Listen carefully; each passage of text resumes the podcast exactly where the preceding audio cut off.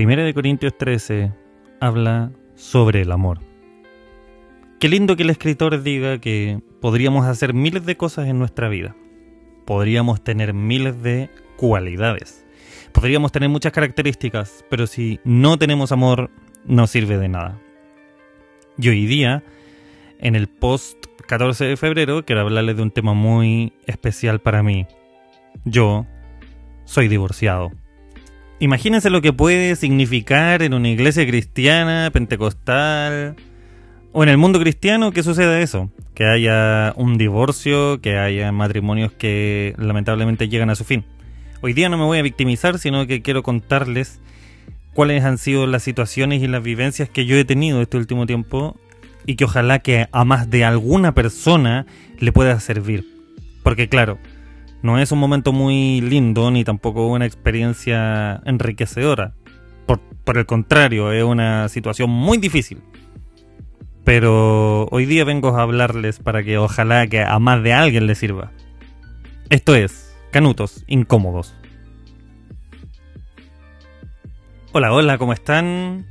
Lo primero que quiero decir es que una separación o un divorcio no es algo que sea maravilloso ni que sea feliz para nadie. Para absolutamente nadie. Y cuando digo nadie, hablo desde las familias, desde los involucrados, desde todas las partes en las cuales vivimos. Y sobre todo para una sociedad cristiana en la cual se celebra el matrimonio y vemos que últimamente ha sucedido mucho dentro de la sociedad y de las iglesias de que muchas parejas se separan. Ahora, por otro lado, también podemos ver que últimamente hay muchos jóvenes que están tomando este sagrado vínculo instaurado por Dios, lo cual me parece muy bien. Pero vamos desde el principio. Los motivos de la separación, los motivos del divorcio ya es un tema pasado, sucedió. Pero cuando uno se enfrenta a esta situación, independientemente de lo que suceda, en mi caso, fue darme cuenta de que dejé a Dios en un segundo plano. Que en primer plano habían otras cosas, independientemente de lo que sea, habían otras cosas y Dios ya no estaba en primer plano. Desde el momento que yo me casé, vi cómo Dios estaba respaldando esa decisión. Muchas veces vi cómo la mano de Dios obró en cada una de las situaciones en las cuales yo me encontraba en ese matrimonio. Pero lamentablemente el ser humano y muchas veces uno se deja llevar por distintas cosas y suceden este tipo de situaciones. Ante esto, ¿qué puedo decir? Puedo decir que para mí como persona, porque solamente puedo hablar por mí, no puedo hablar por la otra persona, puedo decir que haber dejado a Dios de lado, haber dejado a Dios en un segundo lugar y haber dejado otras cosas en primer lugar fue el peor error que yo pude haber cometido en mi vida. Tomar la decisión no fue fácil. Hacer lo que había que hacer no era fácil. Y de hecho, Primera de Corintios capítulo 13, en el versículo 4 en adelante empieza a enumerar las cualidades del amor como por ejemplo, el amor es paciente, es bondadoso, nueva versión internacional. El amor no es envidioso ni jactancioso ni orgulloso. No se comporta con rudeza, no es egoísta, no se enoja fácilmente, no guarda rencor. El amor no se deleita en la maldad, sino que se regocija con la verdad. Todo lo disculpa, todo lo cree, todo lo espera, todo lo soporta. Y en este sentido, Muchas veces en las iglesias nos han enseñado que el amor todo lo disculpa, todo lo cree, todo lo espera, todo lo soporta. Pero lamentablemente, que gracias a Dios no fue en mi caso, hay muchas parejas y muchos matrimonios que están sufriendo violencia intrafamiliar. Hay muchas personas que lamentablemente están viviendo situaciones de infidelidad y creen que todo el amor todo lo disculpa. Y con esa excusa siguen en esos matrimonios que claramente están fracasados. Pero en mi caso, lo único que puedo decir es que dejar a Dios en segundo plano fue la peor decisión que pude haber tomado en mi vida.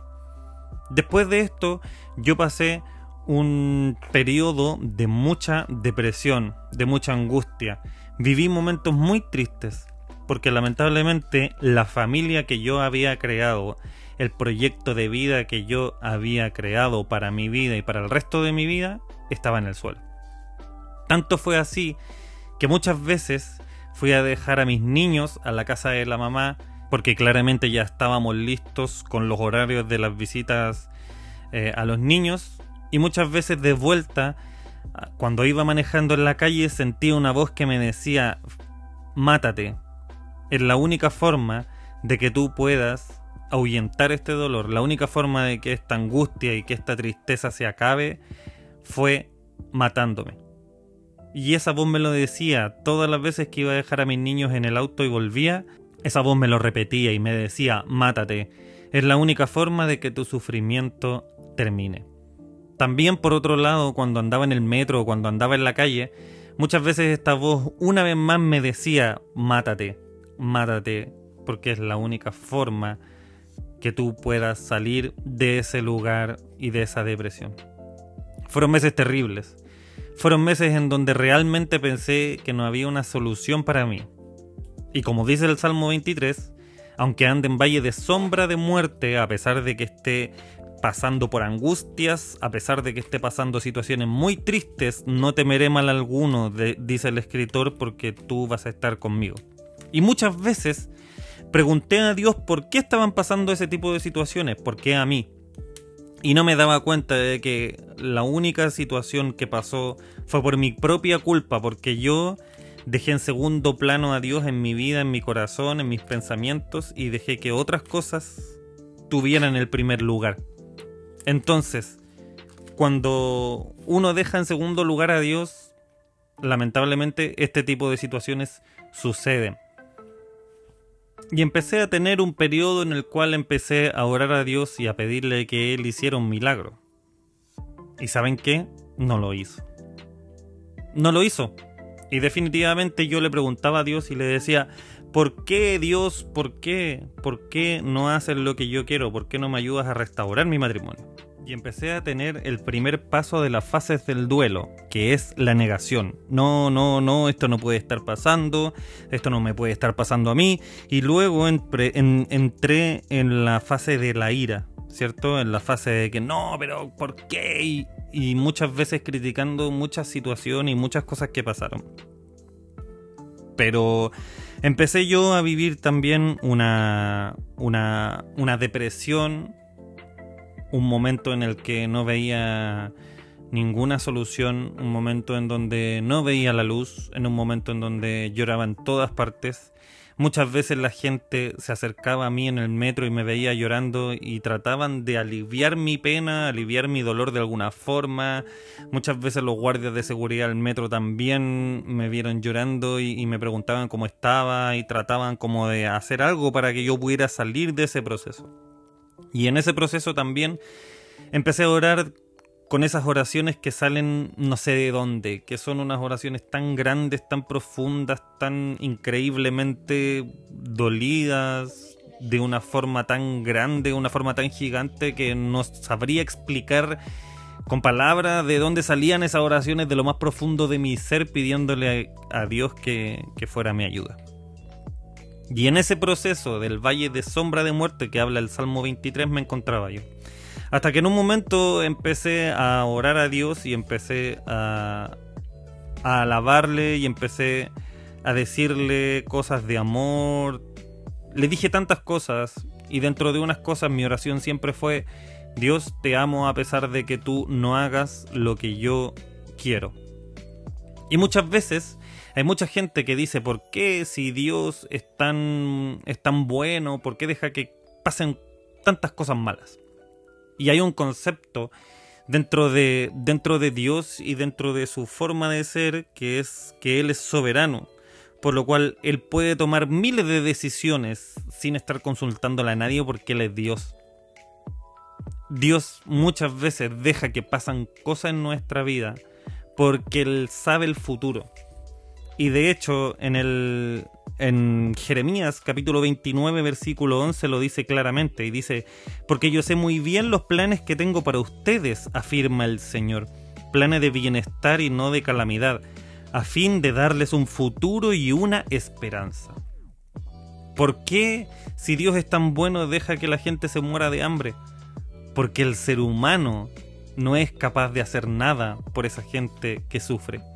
¿Por qué, si Dios es tan bueno, deja o permite que existan las guerras? Porque es el corazón del ser humano malvado que hace que las guerras existan.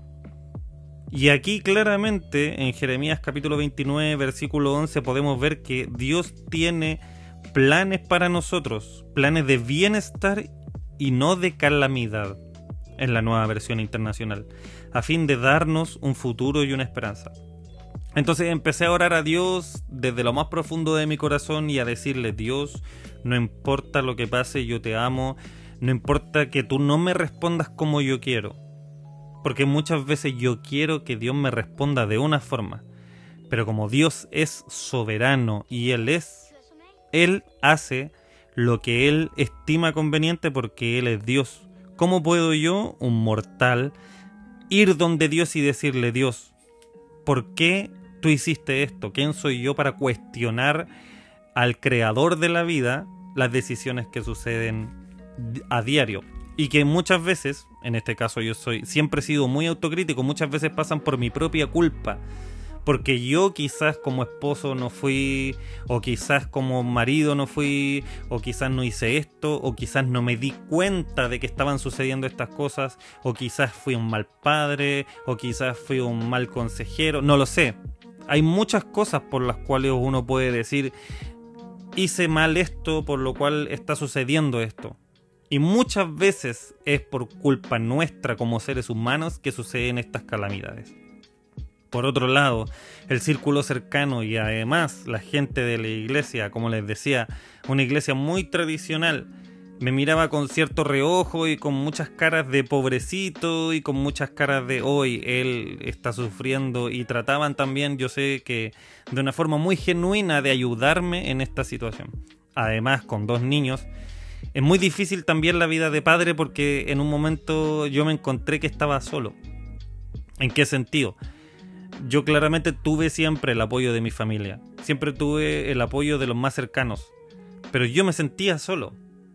Y tomé la decisión de hacer lo que es correcto y, y poder llegar a un acuerdo con la mamá de los niños para su visita, en no hacer ningún tipo de de show o no hacer ningún tipo de demanda legal, sino que tratar de hacer todo de la manera más madura y de la manera más razonable posible, porque también se trataba del tema de mis niños.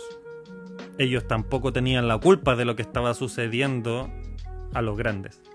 Entonces viví con muchas discriminaciones quizás, con muchas miradas, con muchos prejuicios, y empecé a caminar este camino en donde la, el estado sentimental, la situación conyugal cambia. Y empecé a ser separado. Pasaron los meses y claramente llegamos a un tema de un divorcio porque como les comento, gracias a Dios yo tengo una buena relación con la mamá, una relación muy cordial, una relación en donde nos podemos ayudar y eso es lo importante porque al final es Dios quien va moviendo y va guiando todas las cosas para que estas cosas sucedan.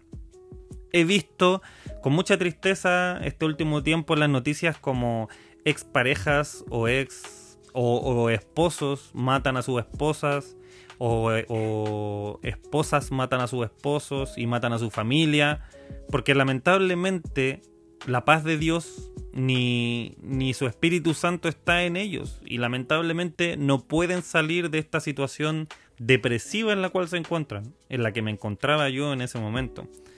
Entonces, al no haber esperanza, al no haber una, una solución, al no haber alivio al dolor, muchas veces la ira ciega al hombre y hace que cometa locura. Y empecé a vivir esta situación y Dios me empezó a dar esa paz en el corazón mientras yo empezaba a decirle que Él era el primer lugar, que Él era el primer lugar y que no existía otro lugar que Él.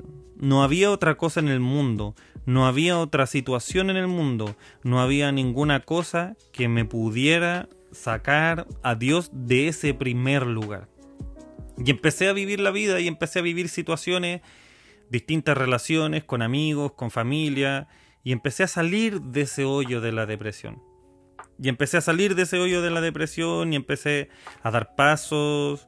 Gracias a Dios Él proveyó para que yo pudiera, por ejemplo, eh, pagar las pensiones alimenticias. Empecé a ver cómo Dios me empezaba a ayudar para que yo pudiera salir de ese hoyo.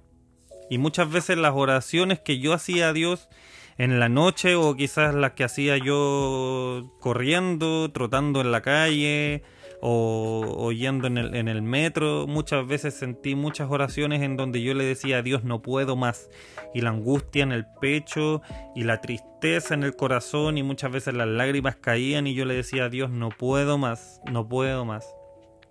Pero de ahí Dios empezó a hacer algo en mi corazón, empezó a hacer algo en mi vida, empezó a hacer algo en mi mente y empecé a ver un poco de luz al final del camino. Y, hay algo maravilloso que me gusta del, Salmo número 40, que me gustaría compartir con ustedes en este momento, que en situaciones de desesperación, en situaciones de extrema angustia quizás uno empieza a, a, pedirle a Dios, muchas veces uno tiene una petición delante de Dios, muchas veces uno le dice, Señor, necesito que tú me ayudes con esto, quizás es una relación amorosa, quizás es una situación judicial, quizás a lo mejor es una situación familiar, no lo sé, una enfermedad.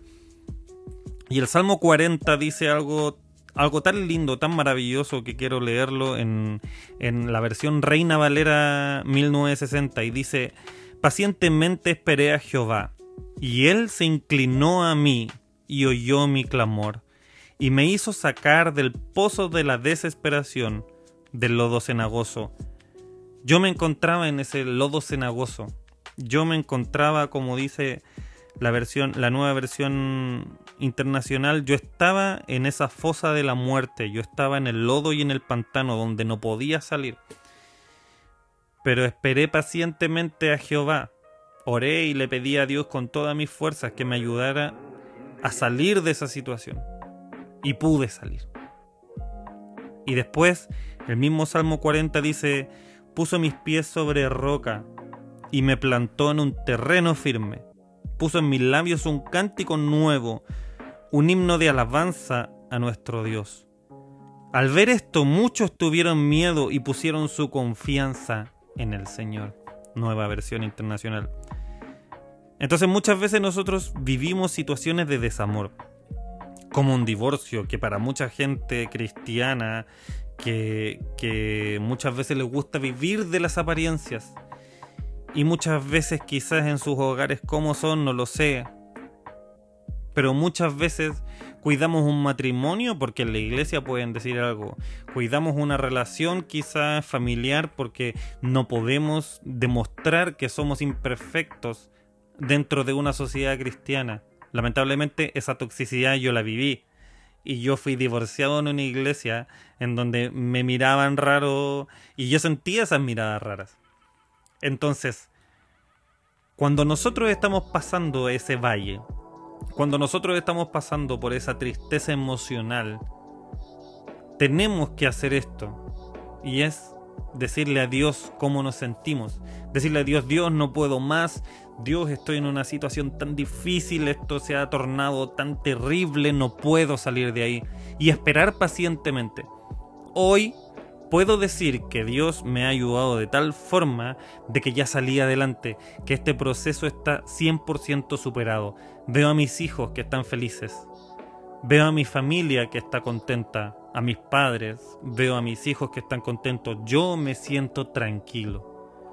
De que a pesar de que pude fracasar, porque lamentablemente también vivimos en una sociedad no solamente cristiana, sino que en una humanidad y vivimos en un país donde el fracaso es algo malo, donde el fracaso es una situación de casi mirar en menos a otra persona porque fracasó siendo que nosotros como cristianos somos los primeros que tenemos que estar ahí diciéndole a la persona que ha fracasado que no importa, se puede volver a intentar. Dios en su palabra dice que para, para Dios no hay nada imposible, por lo cual Dios puede hacer todas las cosas en la medida de que yo me entregue por completo a Él. y hablando en esta situación en el contexto del 14 de febrero, si tú estás casado o si tú estás casada en una relación en donde te son infiel, sal de ahí. Dios nunca va a querer que tú seas víctima de violencia intrafamiliar. Dios nunca va a querer que tú seas víctima de violencia psicológica. Dios nunca va a querer que tú seas víctima de una persona que está a tu lado y que te daña y que te hiere y que te hace mal. Y por otro lado, si tú estás pasando quizás en este momento y estás en un matrimonio que quizás está destruido, que quizás no hay algún tipo de conversación, que quizás no hay ningún tipo de arreglo, acude a las personas líderes de tu iglesia, acude a gente que sea experimentada y ora, ora, ora para que Dios haga lo que tenga que hacer ora para que Dios pueda hacer ese milagro y que te muestre Dios cuál es el, el paso que tienes que seguir. Dios te va a mostrar. Pero sí tienes que entender una cosa. Que Primera de Corintios 13 dice cómo es el amor. Cómo yo tengo que ser cuando estoy con una pareja. Y no solamente con una pareja, sino que en toda situación. Porque dice dice la palabra de Dios de que uno tiene que vestirse de amor, que es el vínculo perfecto, que tenemos que amar a nuestros enemigos, que tenemos que hacer al bien y tenemos que bendecir a los que nos maldicen. Y el amor es paciente, el amor es bondadoso, el amor no es envidioso ni jactancioso ni orgulloso, no se comporta con rudeza, no es egoísta, no se enoja fácilmente, no guarda rencor. El amor no se deleita en la maldad, sino que se regocija con la verdad. Todo lo disculpa, todo lo cree, todo lo espera, todo lo soporta. Pero si tú estás en una relación tóxica, si tú estás en una relación de infidelidad, si tú estás en una relación de violencia intrafamiliar, te digo, sal de ahí. No esperes tener y mantener un matrimonio como un espejo o quizás como una fachada siendo que a lo mejor estás sufriendo, no lo hagas porque solo te vas a destruir tú mismo, tú misma.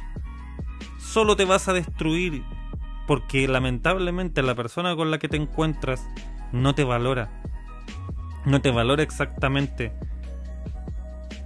Y uno también tiene que ser muy autocrítico con distintas situaciones.